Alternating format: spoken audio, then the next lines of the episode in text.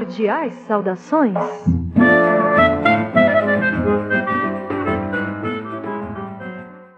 Bom dia, boa tarde, boa noite. Começamos agora o episódio número 4 do podcast Palestrinha, com um bate-papo super bacana sobre literatura, cultura e variedades, com os professores e escritores esperafelicenses Amanda Gerardel, João André Semichele, Mara Rúbia, Priscila Magro e eu, Farley Rocha.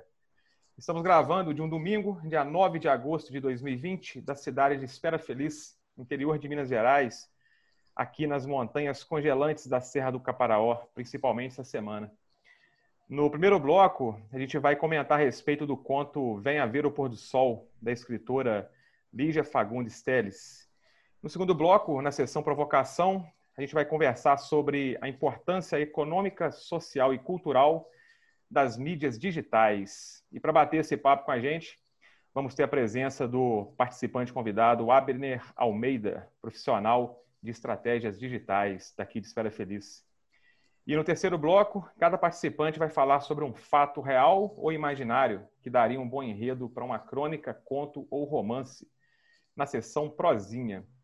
E na sessão Leitura Palestrinha, o João André vai fazer uma super indicação de leitura para vocês, espectadores.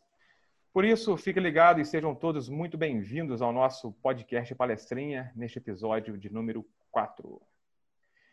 Beleza, galera? Então, para a gente iniciar a nossa rodada de comentários a respeito de uma obra literária, eu vou falar um pouquinho da nossa autora escolhida para hoje. A Lígia Fagundes Teles é uma das principais escritoras brasileiras, nascida em 1923. Ela publicou o primeiro livro por volta dos 15 anos de idade e hoje, aos 97 anos de idade, ela já passou dos 80 anos de carreira literária. Isso aí é uma verdadeira façanha.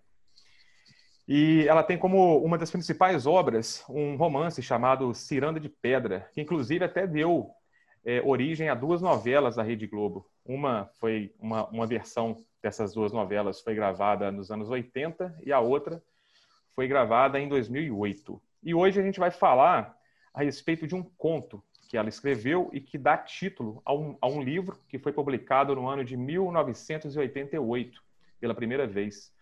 O nome do conto é Venha Ver o Pôr do Sol. E para poder começarmos a nossa rodada de comentários sobre esse conto, a Priscila Magro vai traçar a sinopse do enredo desse conto e, em seguida, colocar os seus comentários, suas observações a respeito desse texto. Vai lá, Priscilinha. Olá! É, eu adoro, adoro a Lígia, é, esse conto está reunido num livro, né, que é Antes do Baile Verde. É uma reunião de vários contos da autora e eu gosto de, de todos que estão lá. Ela tem essa, essa questão de falar sobre os, as virtudes e os vícios humanos. Eu acho muito bacana também porque alguns títulos eles não dão dica nenhuma é, do que, que vai acontecer. Agora, eu sou péssima com o nome, acho que vocês já devem ter percebido isso. Tem alguma coisa que é um chá e três xícaras, um chá quente e três xícaras, e aí tem um outro que é verde, lagarto amarelo, ou lagarto verde amarelo, alguma coisa assim que você também não sabe o que, que é até você realmente ler o que, que se passa na história. Venha ver o pôr do sol é um título muito romântico, é um título muito fofinho e que a gente acha que vai ser uma história bonitinha e fofinha. É, a história ela conta a narrativa de Raquel e Ricardo, que é um, um ex-casal de amantes, eles namoraram. Raquel deixa Ricardo, Ricardo é um, um rapaz pobre, e ela encontra um rapaz mais rico e passa a namorar com esse, com esse outro homem. Ricardo é muito apaixonado ou se sentindo traído, convida então Raquel para ver o pôr do sol, um pôr do sol maravilhoso. E aí a gente pensa, hum, vai ter um romance nesse negócio? Não, não vai ter um romance nesse negócio. É, ele leva ela para um cemitério para ver o último pôr do sol ou um pôr do sol mais lindo, não sei. Eu não sei se eu posso contar o final, porque vocês ficam falando que eu dou spoiler, se eu posso contar o que vai acontecer. Posso contar? Ah, então tá. Então o que acontece? Raquel chama, Ricardo chama a Raquel para ir com ele e ela vai reclamando e, e, ele vai levando ela mais profundo do cemitério. É um cemitério abandonado, então é, não tem é, nenhuma pessoa ali que frequenta aquele local. E no final do conto, ele aprisiona, né, prende Raquel dentro de uma das dos túmulos lá, da, da, como é que chama aquela coisa, aquelas casas que as pessoas fazem? Jazigo. Isso aí, dentro de um jazigo. E ele tranca Raquel e Raquel fica para lá. O que eu acho mais fantástico dessa história toda é que a autora deixa pistas no texto o tempo inteiro de que vai dar um BO no final da história. Então, é quando ela descreve o próprio cenário, o ambiente, é um cenário de, de uma descrição que a gente pode usar tanto para descrever o cenário propriamente dito, o espaço, mas para descrever as emoções do, do homem. Porque ela fala assim que, que a, o verde já está ali de uma forma violenta tomando os túmulos. Ela fala, é, ela usa as descrições do espaço que também podem servir para descrever os sentimentos daquele homem.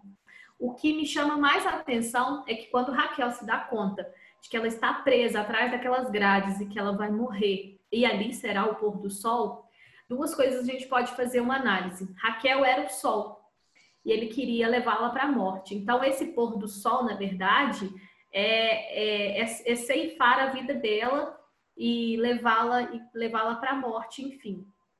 Porque, na verdade, o pôr do sol é o início da noite, é o início da escuridão. E uma outra coisa que me, chama atenção é que quando ela realmente percebe que ela não vai sair dali e, e o conto termina exatamente com ele indo embora e deixando-a sozinha, é o grito inumano, porque é esse o objetivo que a autora deixa. O grito que Raquel dá dentro do jazigo é um grito inumano, que nos aproxima o quê? Dos animais. Eu acho que esse momento ele é tão visceral na história, e quando eu imagino ela gritando de desespero, eu fico imaginando que naquele momento ela realmente perdeu a condição de ser humano. E ela se tornou um animal porque ela foi enjaulada e porque ela sabia que o final dela ali seria morrer naquele local inóspito e, e abandonado. É isso. Muito bem, Priscila. Ótima observação. Agora a gente vai alterar um pouquinho a sequência aqui, é, que tradicionalmente cada participante fala no palestrinha. Geralmente começa pela Amanda, né? Agora vai ser a, a penúltima. Agora vai ser a Mara que vai traçar os comentários. Mara Ruber. Olá para todos. Bom, é a primeira vez que eu leio esse conto. E na primeira página, me pareceu assim, que ele seria a vítima de uma desilusão amorosa. Ela era muito pobre, como ele, namorou o Ricardo por um ano e o deixou e estava namorando um ricaço. Ele não aceitou muito bem isso. E durante o texto parece até que os dois tinham algum, algum laço ainda, algum afeto. Tanto que durante o texto ela, ela coloca a cabeça no ombro dele, e tem essa, tem essa, essa confiança dela numa pessoa que ela já esteve junto por um ano. Então parece que ele só vai ser vítima de, de, dessa desilusão porque ela, ela ficou meio snob assim depois que ela ficou rica. Ela depois que ela estava com esse cara rico. Ela foi para um lugar pobre, que era aquele cemitério abandonado, que não tinha calçamento, ela estava com um sapato caro, sapato que ela sujou todo de lama, ela ficou revoltada por isso. É, ela mesma fala, detesta cemitério, principalmente cemitério pobre. Então, ela dá uma menosprezada ali. Até no, no passeio que ela fez com ele de, de barco, ela fala: ai, você parece que é meio tantã, tipo, que eu vou lembrar disso e gostar. Sendo que eu vou para o Oriente, né, com meu novo namorado, com, não sei se é marido, namorado, com, com o atual companheiro dela. Então fica parecendo isso, que ele vai ser a vítima de uma desilusão amorosa que eles vão ter ali, vai acontecer até alguma cena mais caliente até o final, e que ela vai abandoná-lo e falar assim: não, ó, minha realidade agora é outra, tá? Não nasci para ser macabeia. E aí, depois, na segunda página, já para a terceira, muda o negócio, muda o tom. A risada que ele tinha, jovial, já muda, o semblante, o olhar dele. A Lígia, como fã do Machado, ela traz esse, essa questão do olhar. Ela até compara, em certo momento, o Ricardo compara o olhar é, da Raquel com um olhar oblíquo, que é aí vem um, um novo Bentinho julgando a mulher, né? E, e aí o olhar dele, de vez em quando, quando ele vai falando algumas coisas com ela, sai dessa risada e vem para um, um, uma coisa mais pesada, com rugas. Ele fica velho quando ele para para ouvir algumas coisas que ela fala e logo ele já disfarça e ri novamente. Aí a gente já percebe que a história vai mudar, que ele de vítima de uma desilusão amorosa vai passar a ser o vilão. E é isso que acontece. Ele é o vilão. O que me chamou muita atenção nessa história é que eu tinha ainda esse, essa, essa questão dele ser vítima de uma desilusão. Como é, ela ter o deixado por um cara rico afetou a, a maneira como a maneira dele de, de, enxergar as coisas, deixou ele totalmente insano, né? É, e eu acabei continuando com esse lado. É muito triste isso, eu sei, eu, eu me martirizei, falar a verdade. Eu pensei assim, como que eu posso ainda tentar achar é, uma culpa na vítima, ou sei lá, uma responsabilidade nela para o ato dele. Isso não existe. Eu até lembrei de quando eu vi o Joker, né, o Coringa, que eu também fiquei com isso. Não, mas foi a sociedade que fez isso com ele. Não, foi outra pessoa que fez ele ser assim. E o que me leva a essa essa justificativa do crime, não sei, é tentar humanizar. Porque esse ex-namorado da Raquel pode ser um ex-namorado meu, pode ser o meu vizinho, pode ser pessoas com quem eu convivo a gente convive com pessoas, a gente acaba confiando nas pessoas e vê que, assim, é, ela confiava nele, ela foi de braços dados com ele, sabe? Alguém que ela, que ela acreditava. E ver que ele foi capaz desse crime tão perverso, premeditado com ela, deixa a gente assim, não, não é possível, tem que ter alguma coisa de mais humano nele, tem, a gente tem que resgatar esse lado humano dele. Isso me deixa aterrorizada, de, de perceber que, ao mesmo tempo, eu tentei justificar o crime dele, e precisar, a gente precisa confiar nas pessoas. É uma coisa assim que não tem como viver em sociedade se não há confiança. Foi isso que ela fez, ela confiou.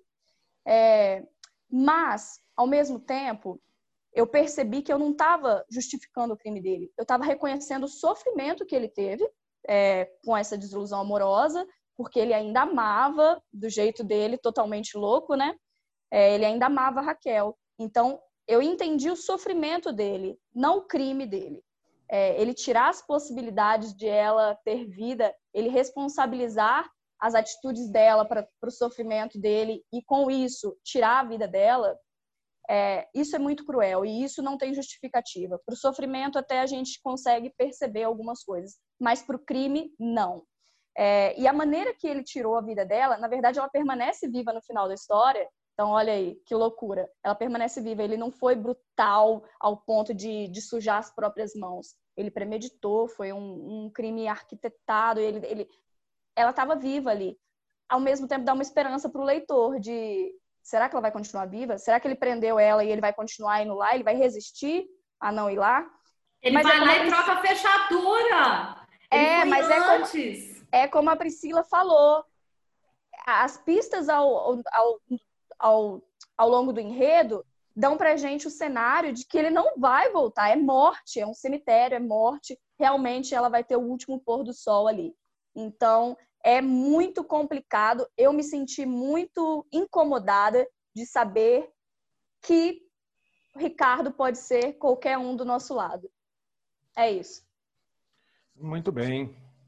Agora, na sequência, vai entrar o João André Semichele tração dos comentários a respeito do Venha Ver o Pôr do Sol.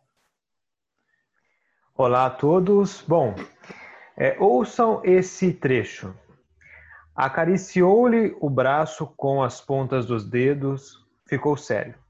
E aos poucos inúmeras rugazinhas foram se formando em redor dos seus olhos ligeiramente apertados.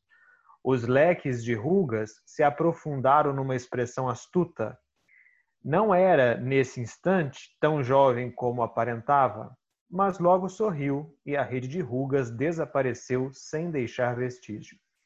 Voltou-lhe novamente o ar inexperiente e meio desatento.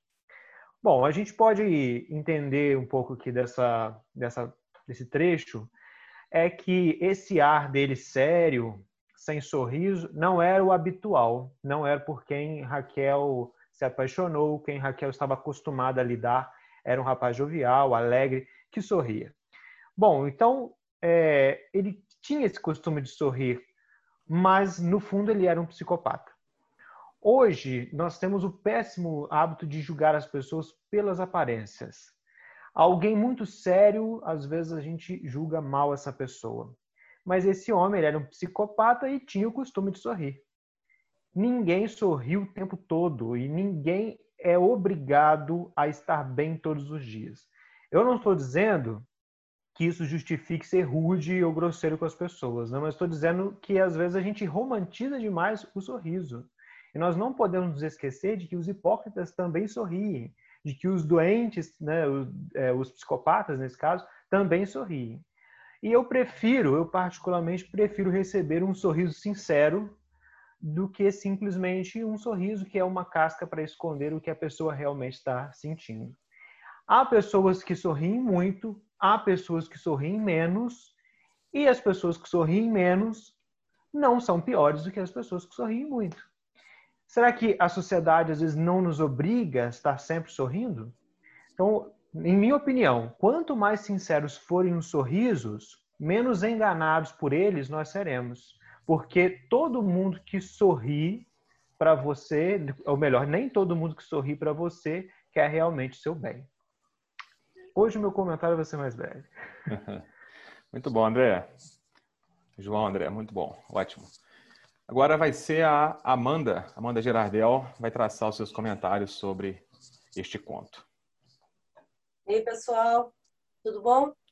É, essa foi a primeira vez que eu li esse conto. Eu achei ele interessantíssimo, porque, assim, apesar de uma história muito simples, ela é uma história que abre vários leques aí de pensamentos para a gente poder dialogar e poder seguir um, um viés aí de, de interpretação.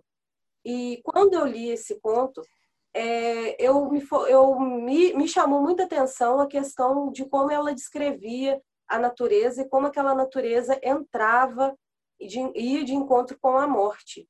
Então eu tive uma eu tive uma análise assim mais para o lado mais filosófico da obra.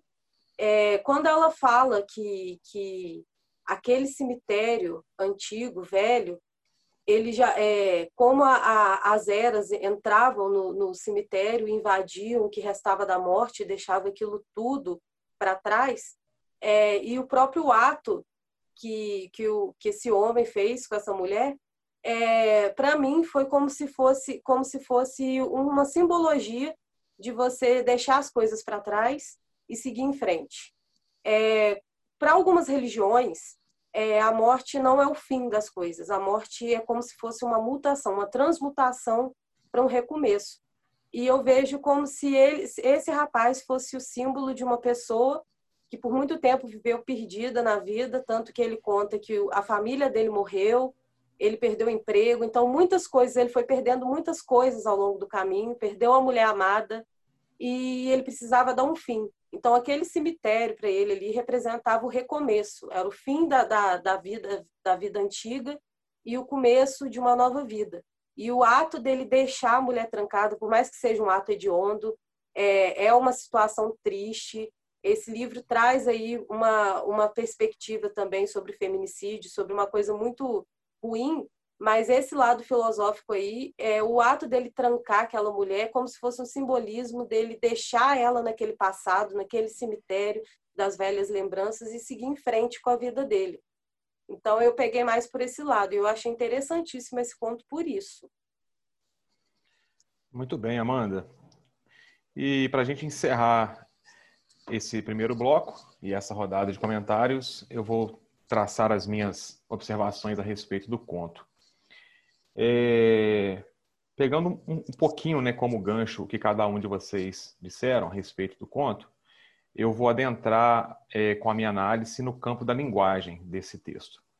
É, geralmente, sempre que eu vou ler alguma obra literária, é, uma das coisas que mais me chamam a atenção é justamente o tipo de abordagem linguística que o autor faz com relação àquela história que ele está contando ou aquele poema. E no caso desse conto, especificamente, a crítica considera esse conto é, é, pertencente ao gênero de terror, né, literatura de terror. E eu faço um gancho aqui também com é, um texto de Edgar Allan Poe, que é considerado praticamente o pai da literatura de terror, né? E tem um texto dele, um conto também, bem curtinho, que se chama O Retrato Oval. É, a gente está acostumado, quando vai lidar com literatura de terror, a gente está acostumado a encarar um ambiente completamente sombrio. Né? A forma que o, que o escritor vai descrevendo esses ambientes são muito sombrios. Né? Geralmente tem muita penumbra, né? tem uma escuridão, tem algo ali à meia luz. Né? E diferente desse conto da Lígia, a única marca de algo sombrio que tem ali é o fato de o, o encontro né, que, o, que o Ricardo, que o rapaz marca com a Raquel, é num cemitério. Né? Esse é o ponto. Mas é, a luz do dia, né? tanto é que eles vão ali para ver o pôr do sol, e ao mesmo tempo é, a gente consegue sentir até, até o calor do sol ali, né? embora tenha chovido antes, porque ela descreve que tem lama é, ali no, no chão, mas assim, a gente percebe que o sol está quente. Então, como que esse ambiente vai ser um ambiente sombrio, vai ser um ambiente de terror? Né?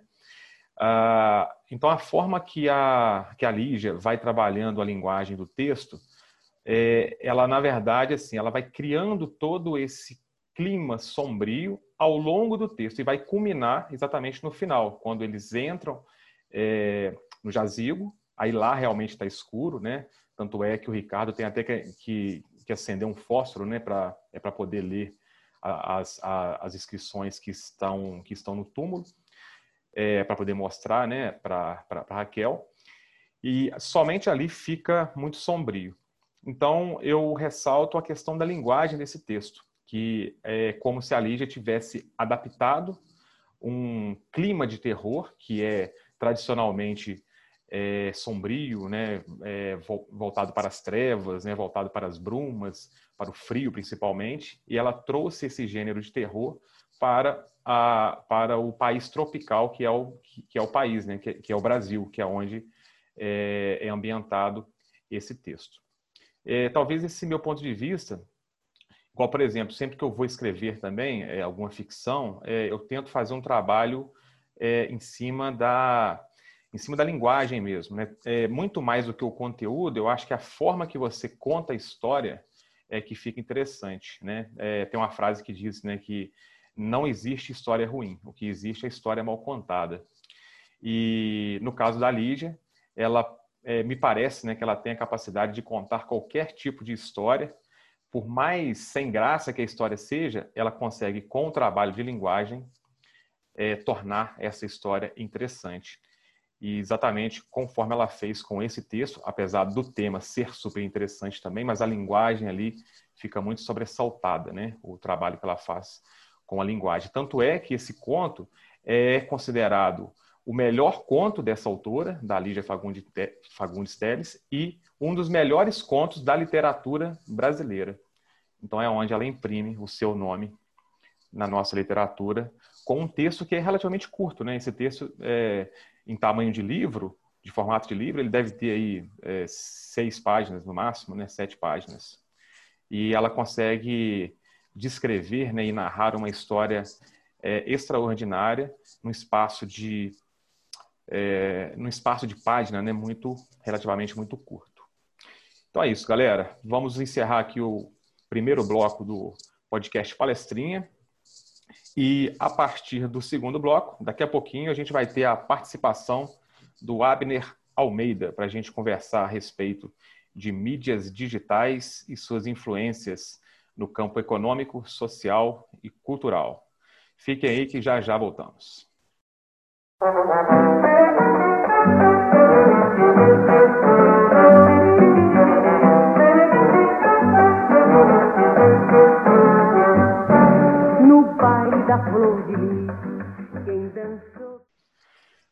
Muito bem, galera. Retornamos aí para o segundo bloco do podcast Palestrinha. E agora, como vocês já sabem, nós temos a sessão provocação.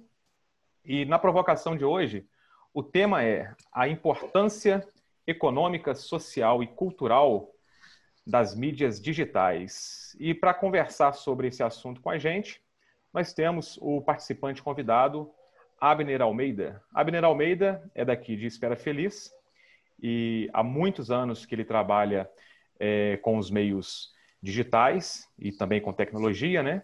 Ele é um profissional da área de designer e hoje ele atua na área de estrategista digital. Então, Abner, seja muito bem-vindo ao podcast Palestrinha, número 4. E eu já vou começar a nossa conversa, Abner, te fazendo uma pergunta. Por se tratar de um campo profissional muito novo, é, e também muito, muito mutável, né? É, é, a cada seis meses a gente vê muitas novidades com relação ao mundo digital e tecnológico. É, eu queria começar te fazendo, te fazendo uma pergunta, que você explicasse para o nosso espectador, basicamente, é, como funciona o seu trabalho, né? quais são os objetivos e quais são os recursos e técnicas que você utiliza para desenvolver o seu trabalho no campo digital. Seja muito bem-vindo. Valeu, Farley. Muito obrigado. Valeu o convite também, todo o pessoal do podcast. Prazerzaço estar aqui com vocês, viu? Se eu posso resumir de uma forma muito, muito objetiva, o meu trabalho é construir pontes. Não sou engenheiro, não sou nada disso, mas o meu trabalho basicamente é construir pontes em quem, quem tem um serviço, um produto útil e procurar as pessoas que estão buscando ou esse serviço para se aproveitarem disso e ter o benefício nas suas vidas. Através de quê? Através de pegar o que essa pessoa tem de melhor, o que ela tem de único, o que ela tem de especial na sua comunicação e utilizar a escala que o ambiente digital proporciona para localizar essas pessoas e fazer essa, essa ligação. De uma forma bem resumida, o trabalho da comunicação digital hoje de um estrategista consiste nisso. E aí não importa se é através de e-mails visuais é, ou audiovisuais, né, com vídeo ou com podcasts, por exemplo, como esse aqui. Sim, é, quando você fala de ponte, Abner, é, você também se refere a, ao, ao, seu trabalho associado é, com a divulgação, né, através de redes sociais também, de uma forma geral? Totalmente, totalmente. Se eu sou o construtor da ponte, as redes sociais pode, podemos colocar aqui é um tipo de material de como essa ponte pode ser construída. Tem pontes de madeiras, tem pontes de concreto, pontes provisórias e pontes mais é, mais sólidas, mais duradouras. Então depende muito da, da aplicação, da necessidade que a pessoa tem no momento. Eu vejo qual que é o melhor material para ela poder, é, para essa ponte ser construída e ligar essa pessoa que tem a oferta com quem está levantando a demanda. Exatamente. É, parece que a Priscila, não é Priscila, você tem uma pergunta para fazer para o Abner? Tem sim, peraí, eu estou ligando o meu microfone. Boa noite. É, o, o Abner, explica para a gente, então, qual que é a relação que você, né, da cultura e os conhecimentos gerais para a produção dos conteúdos publicitários? Porque né, tem que ter alguma coisa ali para impactar o público, ou ele tem que trazer alguma outra narrativa por trás daquele anúncio. Como é que funciona essa criação? É totalmente interdependente. Quando a gente vai olhar para o marketing de, de poucos anos atrás, aquele marketing de rua, é, ou até mesmo aquele marketing televisionado, a gente está acostumado com aquela cena tipo do, do Ciro Bottini da vida. Compre, compre, compre, e, e, sabe, aquele push direto em cima da pessoa, aquela venda de pressão. E aí quem contrata esse tipo de serviço ganha no volume, não ganha necessariamente na qualidade do, do que ela está tá vendendo nesse tipo de marketing. Com o advento das redes sociais, esse tipo de marketing caiu por terra, por terra mesmo. Você tem que ter um, um tipo de conexão muito mais próxima hoje do seu lead, né, que a gente chama, ou do seu prospecto, daquele seu potencial cliente. Como é que você vai fazer isso? Através de uma bagagem pessoal, um DNA seu, inclusive até a bandeira que eu, que eu levanto aqui, uh, ninguém copia o seu DNA, ninguém copia a sua empresa, a essência dela, que é você mesmo, as pessoas que atuam ali dentro. E a bagagem cultural vem para poder reforçar e para poder massificar isso. Porque você não consegue conectar com as pessoas de uma forma mais emocional, Mostrar que o que você está oferecendo para ela não é apenas para poder pegar o dinheiro dessa pessoa, a grosso modo, de um modo bem duro mesmo falando, você está realmente oferecendo uma transformação para ela. Desde que seja uma, um ensinamento profissional, por exemplo, algo que ela poderá aplicar na vida dela e vai ter benefícios e ganhos ao longo de um tempo maior, ou aquele simples brigadeiro no fim da tarde que a pessoa está querendo comer só por causa daquele dia pesado, exaustivo, cansativo que ela teve. Então, para você poder colocar essa carga de emoção, desde um simples brigadeiro, a bagagem cultural é muito importante para você poder saber com quem você vai falar e entender melhor o ser humano. Ô, Abner, É... E por falar. E por falar em redes sociais, qual que é a importância dessa mídia nesse específico tempo de pandemia? Para um comércio local ou não? Total.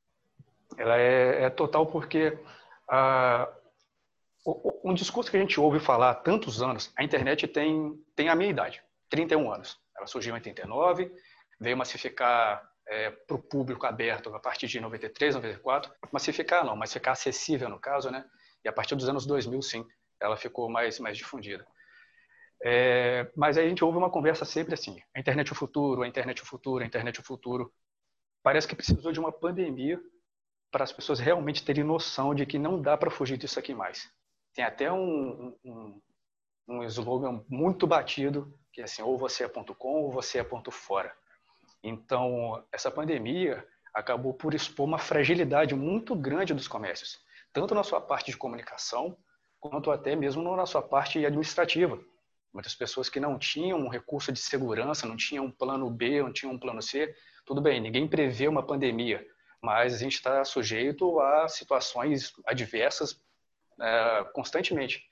Então, essa pandemia veio mostrar essa fragilidade de comunicação, de estruturação dos pequenos negócios e a internet e as redes sociais vieram para poder, se não resgatar, pelo menos aliviar é, toda, essa, toda essa ferida aberta. Porque não existe um ambiente é, que você pode testar as coisas mais rápido, de forma mais barata e corrigir mais rápido ainda. É o MVP que a gente chama, né? É, tradução livre, direta, seria o produto mínimo viável. Se você vai testar uma loja na rua, você tem um gasto com ponto físico, com estoque, com material humano, com capacitação. Na internet agora, com os negócios que estão fechados, mas conseguem atuar dentro do delivery, por exemplo, você tem essa possibilidade de você testar novas ferramentas, novos produtos, novas formas de captação de uma maneira muito mais rápida e muito mais dinâmica de acordo com a velocidade que a própria internet oferece. E Abre, complementando essa pergunta que a Mara te fez, é, Hoje, exclusivamente, nós estamos é, tendo aí a visibilidade, né, ou a implementação de um, de um, de um, de um trabalho de publicidade, propaganda de empresas e de serviços é, voltados né, para o, o, o, campo digital, muito em, em função da pandemia. É, evidentemente, a pandemia uma hora vai passar. É, na sua opinião, você acha que muito de, dessa, desses novos recursos tecnológicos e digitais para o campo mercadológico é, são irreversíveis? O, o, que está sendo implantado hoje vai ficar é, para o futuro, mesmo após a pandemia? Com certeza. Com certeza tem um, tem um outro mundo agora. É, eu espero né, que pelo menos quem esteja ouvindo aqui já tenha se atentado para que não há como você trabalhar um negócio, a saúde de um negócio de médio e longo prazo, se você não considerar estratégias para você poder trabalhar uh, no online, de maneira digital. O, um grande benefício que o digital oferece, se a gente for colocar assim, em comparação com os negócios locais, é, quantas vezes você passa na frente de uma loja, em um ambiente normal, em um fluxo normal de, de ir e vir, fora de uma pandemia? Uma, duas, três vezes na semana, se aquele negócio não está no seu caminho normal de casa para o trabalho, por exemplo. Agora, quantas vezes a sua loja, o seu negócio pode aparecer na frente das pessoas na internet? 10, 20, 30 vezes por dia? É lógico que tem toda uma parte estratégica em cima disso. Você não pode aparecer sempre com o seu produto ali, que é um grande erro de quem começa a entrar no digital. Acha que tem que aparecer com todos os produtos a todo momento, naquela mesma estratégia de, de Ciro Bottini, que a gente comentou agora há pouco. E não é bem assim que acontece. Mas então, se a pessoa se atentar que as redes sociais são uma vitrine 24 horas por dia aberta, o jogo muda completamente. Não necessariamente você vai estar vendendo o tempo todo, mas você tem a possibilidade de fazer é, o que as redes sociais nasceram para fazer, que é você criar um relacionamento com quem está te acompanhando.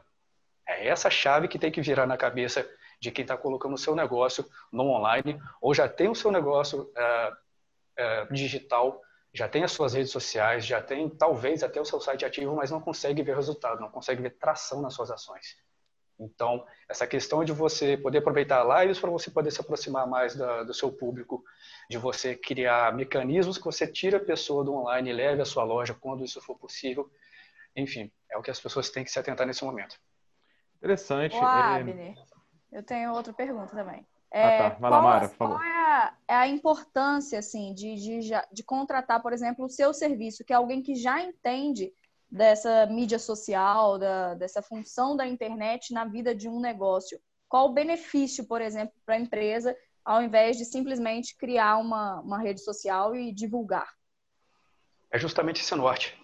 Tem muita gente que não tem essa, essa noção de que é mais importante você carimbar o seu DNA, carimbar quem é a sua empresa, quem é você, a história por trás de toda essa construção, por que você faz o que você faz, por que a pessoa precisa atravessar a ponte do lado dela para o seu lado do rio, do que simplesmente chegar lá e ficar publicando fotos e fotos, que é o que a gente mais vê. É, vou, vou, trazer isso como, como exemplo, tentar deixar isso um pouco mais palpável.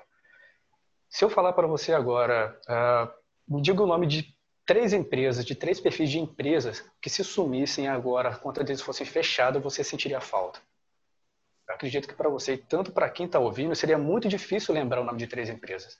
Agora, se eu falar o nome de cinco pessoas, cinco pessoas que você acompanha, que se elas fechassem o perfil nesse momento, você ia sentir falta das publicações dela. É muito mais fácil isso, porque você tem conexão com pessoas, você não tem conexão com empresas. Trazer esse tipo de clareza e você aplicar essa pessoalidade à marca do negócio, se você for um, um negócio por si próprio, por exemplo, um prestador de serviço, um advogado, um dentista, isso é muito mais fácil. Agora, quando você tem uma loja de, de roupas, você tem uma padaria, você tem uma, uma farmácia, é um pouco mais desafiador se a pessoa não tem nem esse nível de clareza. Então, o meu trabalho consiste em, em fazer essa, esse avanço nessa escada de, de percepção de, de valores, digamos assim. É um, um aprofundamento no nível de consciência do usuário. Porque você tem um benefício, você tem um serviço para prestar para as pessoas. Só que às vezes o nível de consciência dela é tão baixo que ela nem sabe que existe aquele problema. Então redes, você tem que usar as redes sociais para poder mostrar para as pessoas que aquele problema existe, ela saber que tem uma solução, qual solução que é aquela, onde ela pode adquirir a solução, que você é a melhor pessoa com a melhor solução pelo melhor valor possível para ela.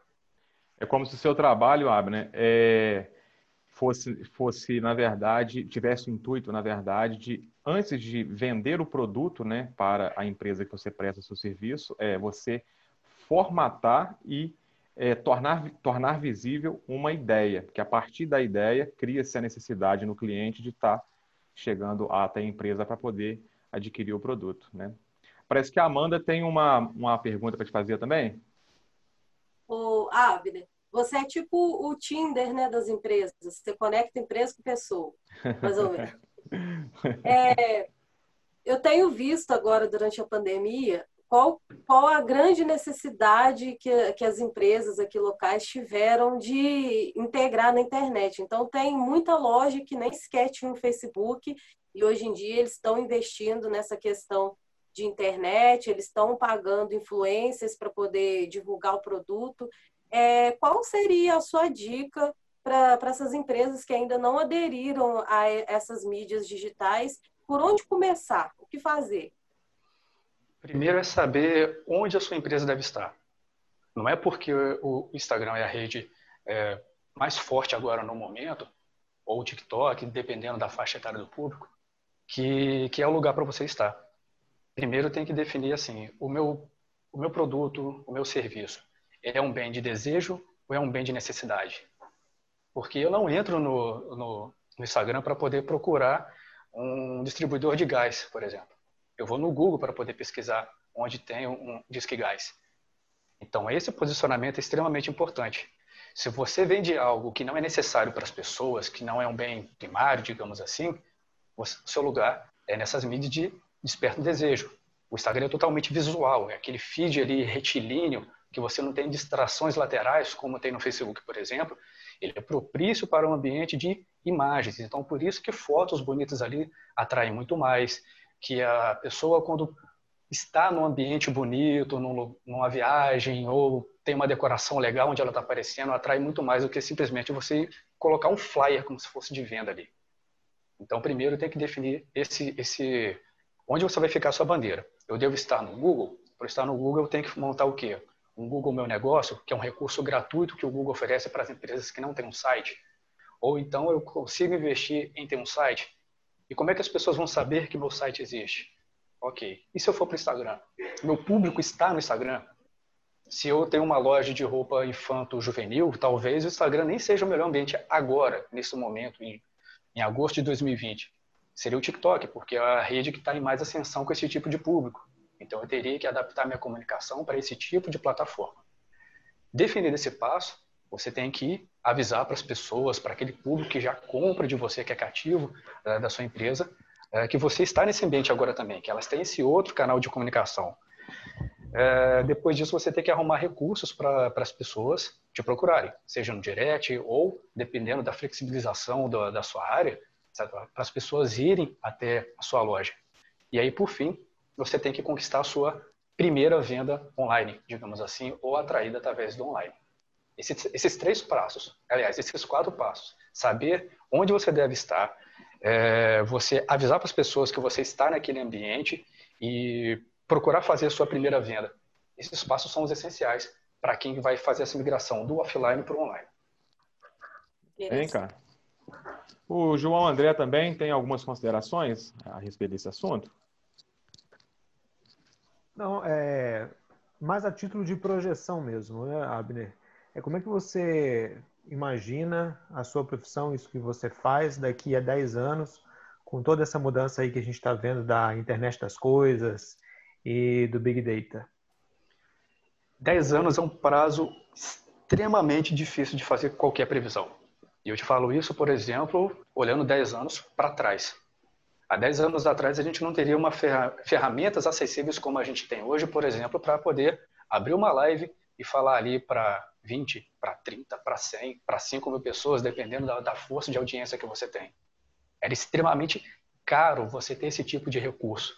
E o impacto que você consegue realizar hoje com esse tipo de ferramenta, se você tem apenas um celular hoje, você consegue montar um negócio sem uh, sem a menor dúvida, que fatura aí tranquilamente os seus seis, talvez até os seus sete dígitos dentro de um ano. Você só precisa de um celular para isso e um produto muito forte e você conectar com o público ideal. Então, a projeção de 10 anos é extremamente uh, difícil de fazer, mas eu te garanto que é um negócio extremamente antifrágil. Eu tenho total segurança hoje, especialmente depois que eu tenho essa bagagem de, de 12 anos atuando como social media e há um ano e meio atuando sozinho novamente, né, por, por conta própria, uma, uma empresa própria, que eu estou no negócio mais antifrágil que existe no mundo hoje. Eu tomo isso por números, por exemplo, no nosso país. A gente tem mais de 200 milhões de habitantes e a gente tem uma taxa de penetração é, de conexão com a internet em apenas 60% da população. Tem quase metade do país ainda que não tem sequer acesso à internet. E desses 60%, muitos não têm acesso a uma conexão estável que possa usar esse recurso, como a gente está fazendo aqui agora, uma sala de, é, de conferência com seis pessoas.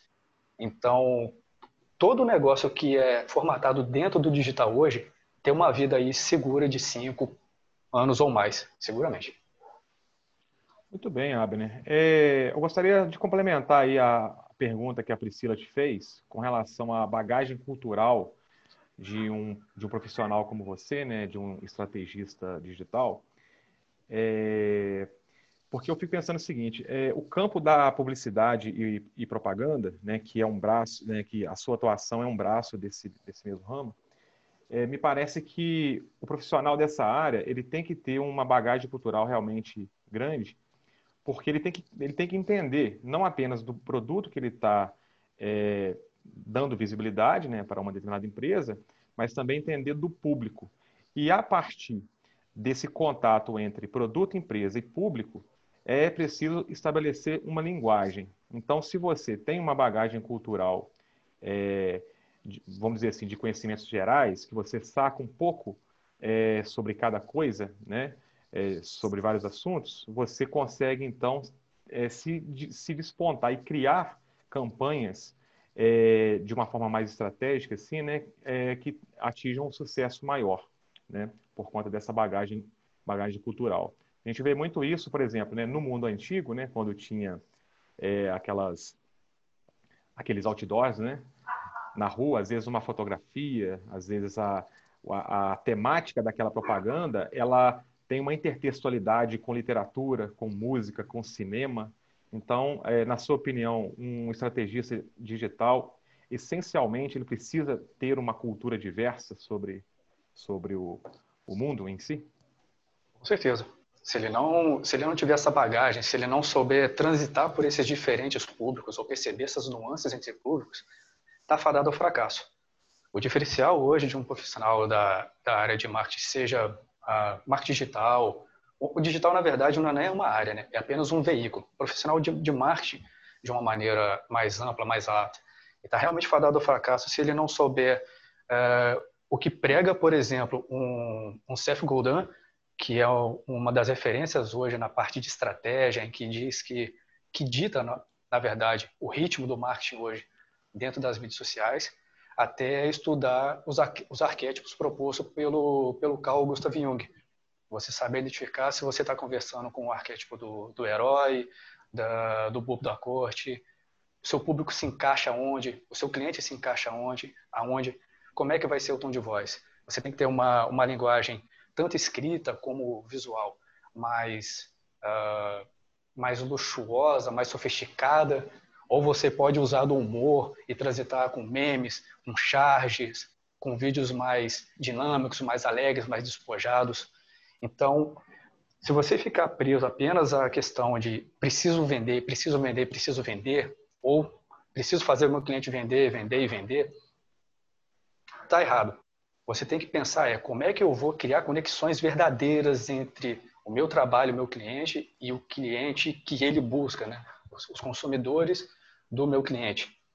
Quando você trabalha uma comunicação que cria, novamente, essas pontes, a venda acaba sendo uma consequência. É o que a gente chama hoje de marketing de permissão. Se a gente joga em termos técnicos, é o tal do inbound marketing, que ficou uh, mais conhecido há cinco anos atrás, e agora as pessoas passaram a falar como marketing de conteúdo. É como se você desse um toque no ombro da pessoa, oferecesse uma Coca-Cola, uma cerveja para ela uh, no ambiente de uma festa, e ali você puxasse um papo e depois a pessoa interessasse e continuasse a conversa contigo. É bem melhor do que você já chegar, sei lá, pessoa virou a esquina ali, você já imprime um cartaz na frente dela. Ei, compra aqui meu produto, meu serviço. Que isso, cara? Eu nem te conheço, não sei quem é você, o que você está fazendo. Então, você gerar essas conversas antes, você fazer a pessoa realmente procurar o serviço ou produto do seu cliente, porque ela quer, porque ela se identificou naquilo, é muito mais poderoso. Vamos trazer um exemplo prático na questão até de valor. Android e iPhone, aquela eterna briga. E aí tem cada um levanta a sua bandeira. Por que, que o iPhone, sendo um aparelho nos números mais fraco do que os aparelhos Android, tem um valor de mercado tão mais alto do que aquilo, do que o, do que o Android? Porque quando a pessoa compra um iPhone, ela não está comprando só iPhone. Aquele produto está falando mais sobre ela do que o próprio produto em si. Quando a pessoa tem um iPhone nas mãos, ela é uma outra pessoa, ela se sente uma outra pessoa, pertencente a uma outra. Exato, pertencente a uma outra classe de profissional. Ah, as mulheres, eu tenho certeza que vão se identificar com esse exemplo. Tem ótimas cabeleireiras, ótimas manicures por aí. Mas se tem uma mulher que é destaque na região, algo assim do tipo, você tem orgulho de falar que essa semana você foi lá e fez o cabelo com a fulana. Você fez as unhas com a fulana. Ainda que a sua vizinha tenha tanta qualidade do que a outra. Tá sem o efeito, Amar? Depende do preço, né? Se for uhum. muito mais caro, tiver mais é, qualidade. Tô, tô sem, eu não tô podendo falar de ninguém. Não, Wagner, eu acho que nós três aqui, a gente não se enquadra não nesse... Nós não somos exemplo. Nós não somos. Nós não estamos na... Mas eu te entendo. Eu te entendo, Mas... sim.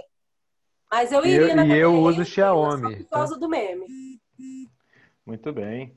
Então, ô Abner, só, pra, só uma pergunta rápida. Então, segundo o marketing, aquela piscadinha da Jequiti tá totalmente errada, então, né?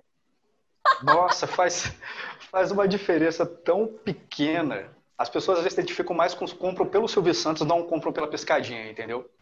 Só, só é, assusta. É, é, mais pelo. É, é só aliança. É cômico, né? Mas é cômico. Sei o quê. E, e aquele lance de comparar Jequiti com outra marca? Tipo, é, Louis Vuitton e Jequiti, marcas que impressionam. Já viram aquilo? Já. Eu achei aquilo tão ridículo. Aí Eu falei, acontece. Meu Deus do céu, o Silvio Santos parou no tempo. Tem, tem vários fatores que ele pode estar usando aí. Pode ser Ele precisa contraste. contratar o Abner. Precisa. Eu te falo que o Silvio Santos é um dos comunicadores que eu mais admiro no país. Se ele não for o maior hoje. Ainda assim, com toda aquela comédia, ainda com toda esquizofrenia que às vezes ele, ele aparenta ter nos programas dele, mas se olhar a trajetória ao longo do tempo, toda a marca que ele construiu ao redor desse personagem Silvio Santos, sabe? O Simão Abravanel é um grande comunicador e o Silvio Santos é um grande personagem. Vamos colocar dessa maneira, acho que fica mais, mais, que- mais, mais E claro. que trabalham juntos, né? E, e- e- e- e realmente, né, o Silvio Santos hoje, é, in- independente se o que ele fala é aproveitável ou não, né, se as opiniões, principalmente opiniões políticas dele, se são aproveitáveis ou não, o fato é Totalmente. que ele, ele virou o Silvio Santos por uma trajetória de sucesso, isso é inegável. Ô, ô Abner, o, esse papo tá ótimo, cara. E eu tô, a gente está adorando. É, mas infelizmente a gente está com, com o tempo aqui expirando aqui do nosso segundo bloco e a gente vai ter que finalizar. Eu acho que é, é, em nome do grupo, né, eu gostaria de agradecer a sua disponibilidade em estar participando aqui no episódio 4 do podcast Palestrinha e também pela sua ótima articulação em estar trazendo para o no- nosso espectador é, explicações tão assim tão claras e pertinentes né, com relação a essa área profissional que você atua. Então a gente agradece mesmo, cara, pela sua participação aí. Esperamos é, muito em breve é, que você retorne aqui para o nosso podcast para contribuir um pouco mais com esses esclarecimentos, beleza? Pessoal, eu agradeço. Foi uma grande, grande honra mesmo para mim. Eu espero que tenha deixado um pouco mais claro como é que funciona esse universo aí para todo mundo. E, enfim, se alguém tiver qualquer dúvida, tem as minhas redes sociais disponíveis. Procura por Abner Almeida, vocês vão achar vontade. Pode mandar uma mensagem que eu esclareço qualquer dúvida que tenha ficado aqui. Muito bem, meu nobre. Aqui um grande Valeu, abraço. Abner. Sucesso. Obrigadão.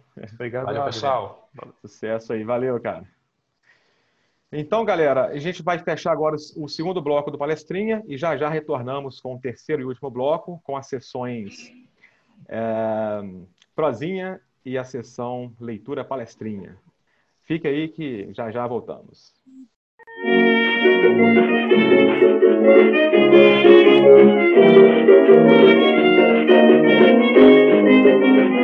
Senhorita adiantou o seu relógio? Muito bem, galera. Retornamos aqui para o terceiro e último bloco do podcast Palestrinha, edição número 4. E, como tradicionalmente já ocorre no Palestrinha, o terceiro bloco é sempre mais descontraído, a conversa fica mais solta. É, vamos começar aí com a sessão prosinha. Sessão prosinha é o momento em que cada participante dá uma sugestão de algo real ou imaginário que daria um ótimo enredo para uma crônica, um conto ou um romance. E vamos começar aí por quem? Quem quer ser o primeiro? Amanda? Pode ser. Então vai lá, Amanda. Na sua opinião, qual qual ideia, qual acontecimento daria um bom enredo para uma crônica, conto ou romance? Então, ontem eu estava voltando do aniversário da minha sogra de moto com meu marido e um cachorro aqui no morro deu um pega na gente, quase derrubou a gente da moto. Isso me fez lembrar de um cachorro que tinha rodava aí na rua, que ele era tipo um mau elemento da rua e ele corria atrás de todos os motoqueiros. E eu lembro que meu pai tinha uma rincha com ele, que ele ficava na esquina de manhã esperando meu pai sa- sair para trabalhar para ir correr atrás do meu pai. Na hora do almoço que meu pai estava no, no bar dele, o pai esperava o cachorro passar pela rua ali da, da área de lazer para jogar um balde de água no cachorro. E o pai chegou até a denunciar esse cachorro lá para a Sociedade Protetora dos Animais. O cachorro foi preso e ele arrumou um jeito de escavar e fugir. Então eu faria essa saga aí do meu pai com o cachorro, daria um conto ótimo, maravilhoso. Muito Ô, bom. ô, Amanda, sabe os velhinhos que você falou que ficam jogando no bicho? Joga no cachorro, minha filha, porque, ó, é cachorro caramelo, é cachorro agora que vai preso, cachorro bandido. É, esse cachorro aí, ele tinha uma rixa com meu pai, era o arco inimigo dele. Então eu faria um conto sobre isso. Ótimo. Ela tá morrendo ali, ó. Muito bom, Amanda. Agora é a Priscila? Ai, gente, eu tô passando mal porque eu fico pensando assim, gente, a cabeça da Amanda é uma coisa para ser estudada, entendeu? Ela cria uns, uns enredos maravilhosos. É. Ai, gente, é quando. Ai, adoro. Depois você desenvolve essa da saga do cachorro, tá? O cachorro bandido. É, quando eu tava lendo, depois que a gente ficou conversando no WhatsApp sobre o conto da semana, aí a gente levantou a questão do homem ter assassinado a mulher e tal. E, e aí eu fiquei pensando assim: se eu fosse escrever um conto que é o contrário, que é a mulher que vai se vingar do, do, do homem, como que eu faria esse assassinato na história? É, eu não ia levar para ver o pôr do sol, mas será que, que, de que maneira que essa minha personagem se vingaria? Eu acho que eu levaria assim. Eu não, né, gente? Eu não. Crimes não, por favor. Mas a, a personagem Seria algo com banheira, soda cáustica, seria uma coisa mais assim para mais sei, Hannibal Lecter. É, ir pro motel. Trairia não, ele motel não. motel. Não.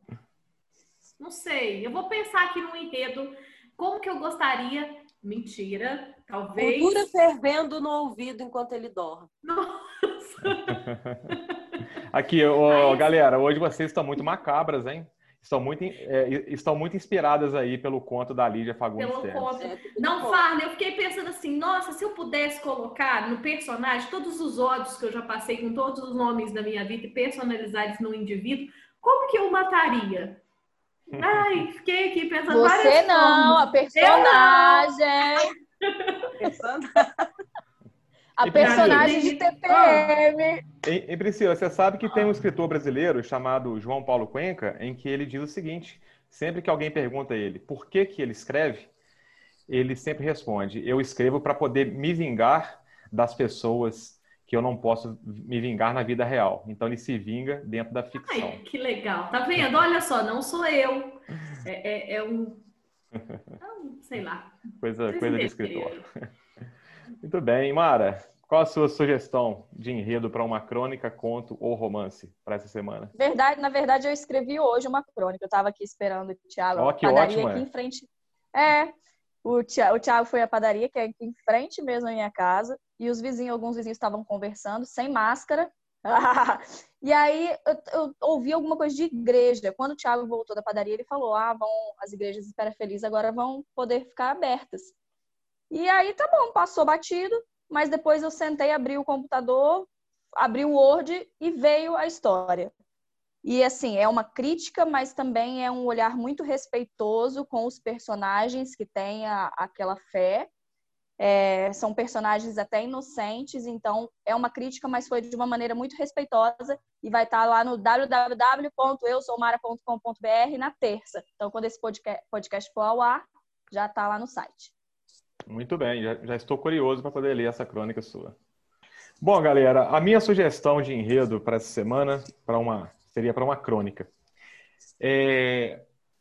Ontem mesmo isso aconteceu comigo. Eu fico pensando em algumas chamadas, algumas manchetes né, de reportagens e a criatividade que alguns redatores têm na hora de criar essas manchetes, que algumas parece que extrapolam qualquer nível ultra máximo de criatividade. Ontem eu estava passando é, o feed do meu Facebook e de repente apareceu lá uma página que eu sigo, uma página até séria, chamada Ip Science, que trata somente de assuntos científicos. E tinha a seguinte chamada, que eu vou ler aqui para vocês.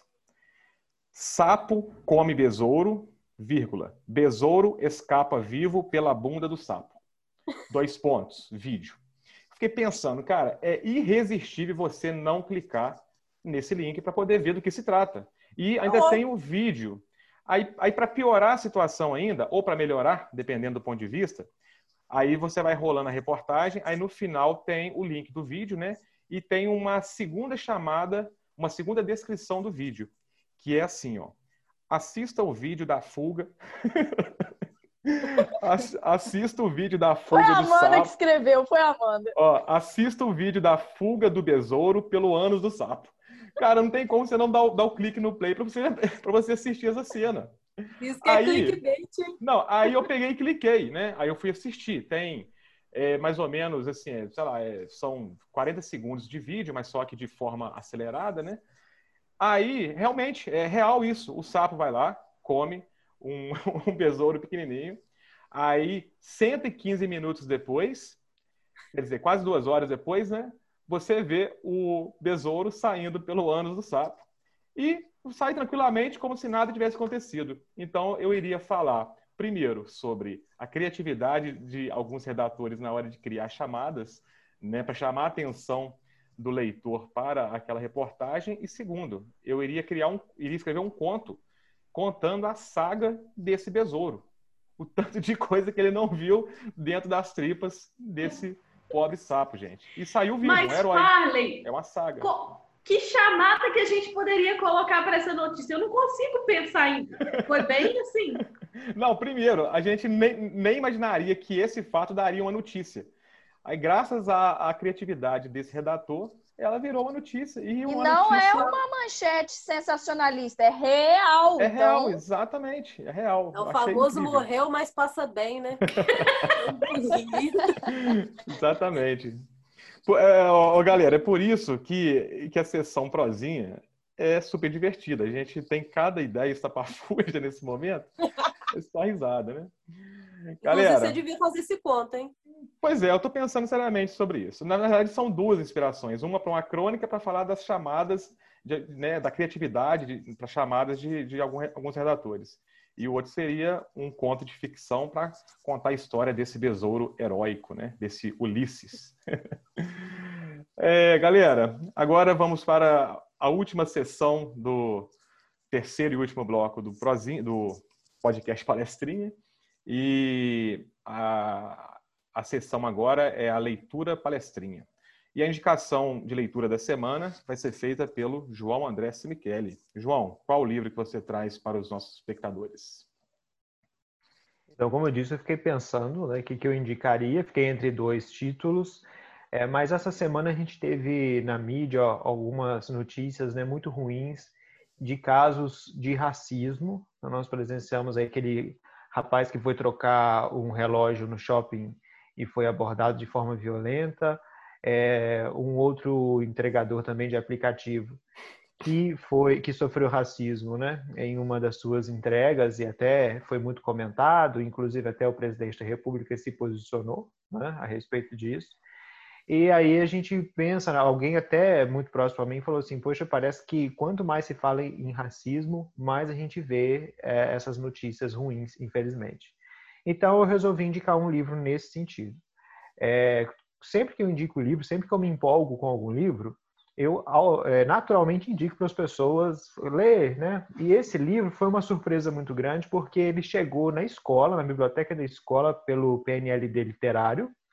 Eu tinha encomendado, né? Porque eles mandaram um monte de livros para eu escolher, e mas eu não sabia exatamente do que se tratava. Eu escolhi mais pelo título porque era tinha que ser uma escolha rápida.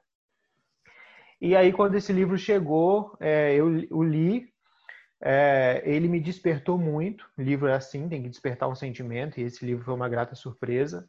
Recomendei para os meus alunos, ele esgotou na, na biblioteca da escola, todo mundo queria ler, e foi uma excelente discussão que a gente teve em sala de aula a respeito do conteúdo desse livro. Muito é, gostoso de ler, é o Quando Me Descobri Negra, da Bianca Santana, que inclusive teve uma polêmicazinha aí também com o presidente, depois vocês pesquisam na internet.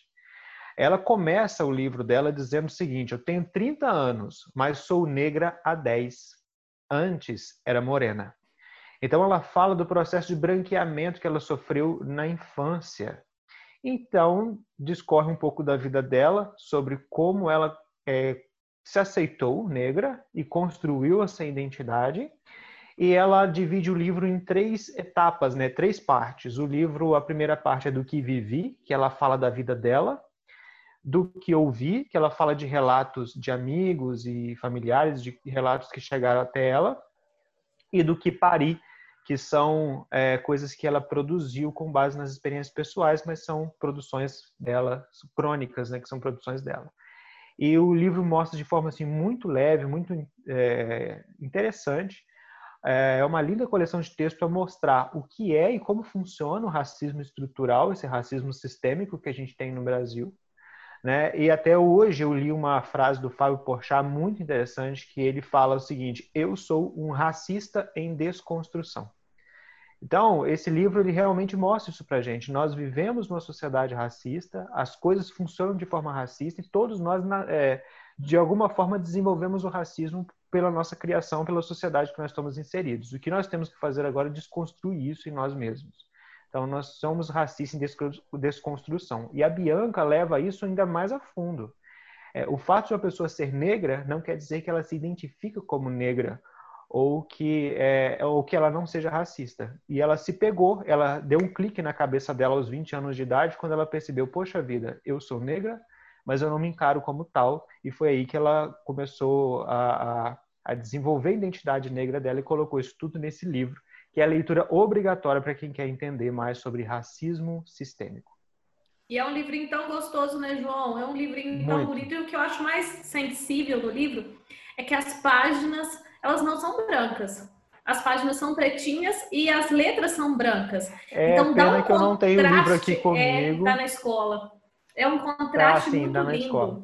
É muito lindo o livro. Esse livro fala sobre a questão do colorismo? Não, não. Não diretamente, Amanda. Porque eu vejo muito isso na, na sociedade. Muitos negros também que, que, têm a, que são mais retintos é, é... julgam um negro mais claro como se não fosse negro. Você é só moreninho, você não, não pode lutar pela Sim, causa. Sim, ela, ela fala, ela fala um pouco disso. Por exemplo, ela fala de uma vez que ela estava numa roda de, de conversa com amigos do trabalho e eles é, manifestaram algumas frases racistas, né? E ela fala, é, ela denuncia aquele racismo ali na hora e fala, poxa, que vocês estão falando isso? Eu sou negra. Aí eles olham para ela, não, você não é negra, você é morena. Uhum. Né? Então, é, é tem essa questão, sim, de, de, Ela fala, inclusive, dos jogadores de futebol, que para serem aceitos nos clubes eles tinham que passar um pó de arroz no rosto, porque não podia, enfim. Então ela tem, ela, ela de uma forma assim muito íntima de coisas do sentimento dela, ela transmite isso, de como ela, é, como foi esse processo dela de aceitação, como é que ela entendeu isso, né? Muito bacana. Muito bom, cara. É... Bom, e é com essa super dica de leitura feita pelo João André Sinichelli que a gente chega ao fim da, do quarto episódio, né, do nosso palestrinha. E esperamos que vocês, espectadores, tenham curtido, porque nós adoramos.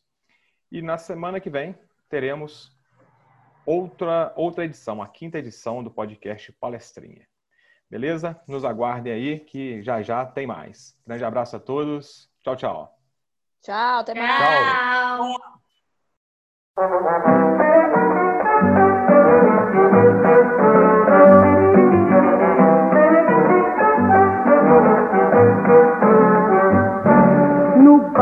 flor de.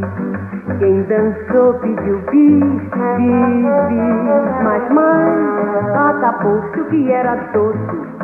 Quem comeu arregalou-se, quem não comeu.